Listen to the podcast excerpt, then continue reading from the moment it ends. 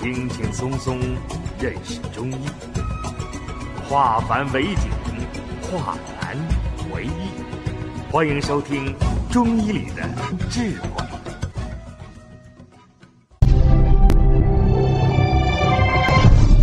下面我们开始讲课。变成脾阳不足，就表现吃了食物不能够把它腐烂。我们把食物吃进去，通过食管，通过贲门就进到胃里面。上面有贲门，保证食物不会倒流；胃的下端有幽门，保证食物不能急急忙忙的进到小肠。幽门关闭，贲门关闭。把食物全部关在胃囊里面，这时候胃的两头关得严严实实的，食物在胃里边想往上逃有贲门管，想往下走有幽门管。那食物在胃里面怎么办？就需要大量的温度，把这个东西蒸熟、腐烂，化成什么食糜。如果一个人脾土没有火的话，那这个食物在胃里面急忙腐烂，就会变成朝食暮吐。早晨吃了饭，到晚上吐出来仍然是面条，是米粒。为什么人会形成朝食暮吐？就是脾土没有温度。所以心火生脾土的原因，就是心火一定要给脾土一定的温度。胃这个土呢，我们把它叫阳土。而脾这个土，我们叫什么阴土？所以食物在人体的第一站，就是我们说的胃。胃的功能的强弱，关键就体现在它的腐熟能力。腐熟能力的好坏，关键就在于心火的强弱。这些孩子大便出来有饭粒、有菜叶，其根本原因还是脾阳不足。脾阳不足，再往上推一点是火不生土，就是心阳不足；心阳不足，再往上推一点叫肝不藏血。因为肝不能生心，心就没有办法生脾，这就是相生里面的火生土。接下来我们看一下土是怎么样生金的，在自然界里面。土中产黄金，这是我们知道的。但是在人体当中，脾土是怎么样来生金的？刚才讲了，脾土已经把物质运化成水谷精微，这时候呢，它就要通过脾的上传能力送到肺经里面去。肺经有了足够的营养，它才会发挥它的。宣发跟肃降功能，如果肺经没有这个营养，换一句话来说，脾土没有给它送上去营养，那肺经就不会有这种宣发跟肃降。所以有些人，呃，头发发白，头发脱脱落，头发稀，头发微软，我们经常会说什么肺主什么。皮毛，那肺主皮毛，肺里面没有营养，皮毛就不发亮，头发就干枯，皮毛就不长，头发就稀，皮毛就不固，头发就脱落。那肺里面没有营养，责任在谁？责之在脾。说肺经之疾，责之在脾，就这个道理，就是肺经方面的病。我们不要怪怪肺，要怪谁？怪脾。脾土不生肺经，肺经也没有办法。所以，我们中医上有一句话叫“培土生金”。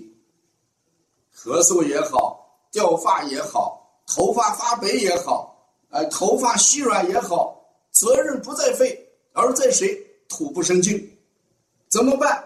提高脾土的运化。所以我们邦尼康小儿推拿长期用的摩腹，特别我们王老师研制的这个摩腹八法，就是解决脾土的问题。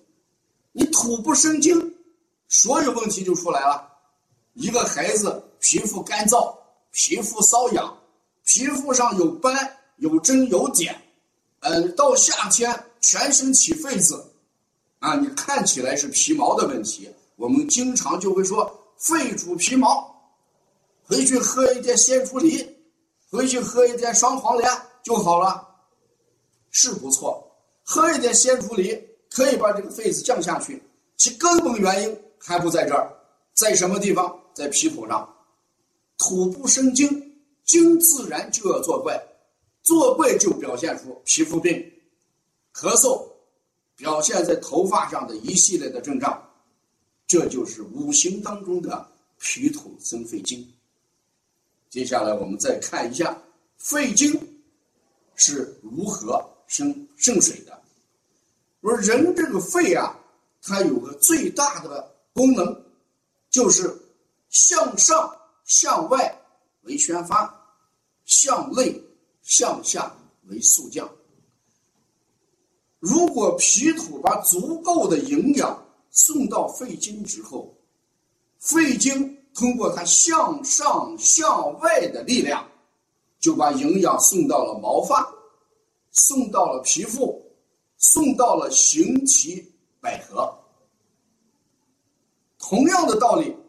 肺经通过速降的能力，就把营养下输于肾，肾水。那如果一个人的肺失去了降能力，肾水就长期得不到营养，肾脏功能就低下。所以小孩尿长，一尿，呃，一喝水就上厕所；大人腰疼，腿疼。表现出来的阳虚症，其根本原因，我们还要找肺经，因为肺经不往下送东西，肺经把东西全送上上去了，所以如果一个人的宣发能力强，头发就长得好；一个人的速降能力强，肾阳就充足，骨骼就健壮，牙齿就完坚。有些人为什么到八九十岁牙齿还非常好？肾阳足，肾阳足是什么原因？就是肺经生肾水的能力强，就是肺的速降能力强。你的速降能力强与弱，一件事就能反映出来，就看你的厕所里面蹲的时间。你一进去，门还没关好就出来了，速降能力强。就是它推动力很强，你的厕所蹲了半个小时都解不下来，你速降能力差。你速降能力差，预示着你骨骼软，预示着五十岁就掉牙。所以你大便能力不强的人，那你趁年轻多吃几块肉，到五十岁就没有牙齿了，想吃就没有办法啃骨头了。哎，所以呢，这个速降能力就为肾脏提供营养，这就叫。肺经生肾水，这在五行当中解决的一系列问题。你这个人腰疼，你这个人骨骨骼软，你这个牙齿不好，其原因在肺经。所以我们一定要保护自己的肺。这个肺啊，一个小时就要呼吸三十立方的空气。三十立方什么样的概念？如果一个大气球。我们开业庆典的时候，一个大气球，它装三方的这个空气，那三十立方就相当于十个大气球。那就说你一个人啊，在一个小时之内就把这三十方的空气要呼出去、吸进来，你想你肺累不累？所以我们成天讲我累呀，好累呀，工作好累呀，啊，你累什么？你跟你的肺比较起来，你轻松多了。你双休日还偷懒休假，你的肺能不能过一个双休日？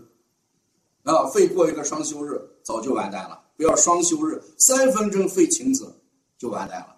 所以说，人跟人的脏器比较起来，人就幸福的多了。啊，这就是我讲的肺经生肾水。最后一个，我讲一下肾水来生肝木。那肾水是怎么样来生肝木的？我们说水是朝下的，那怎么样去生肝木？这是我们都在考虑的一个问题。肾水是往下走的，如果有充足的肾阳，人的阳气很足，肾阳很足的时候，它就会把水气化，把水气化之后，水通过它的气化功能上出于肝。这就是肝水了。那肝有足够的水分，其实我们的血液的百分之九十就是水分。肝藏血四十，肝藏了百分之九十的水，藏了百分之十的血红素。这就叫肾水而生什么肝木。所以往往孩子好动，孩子呢有眼睛方面的疾病。孩子脾气暴躁，我们责之在肾，不在肝。什么原因？根本原因在肾阳不足。那孩子肾阳不足怎么办？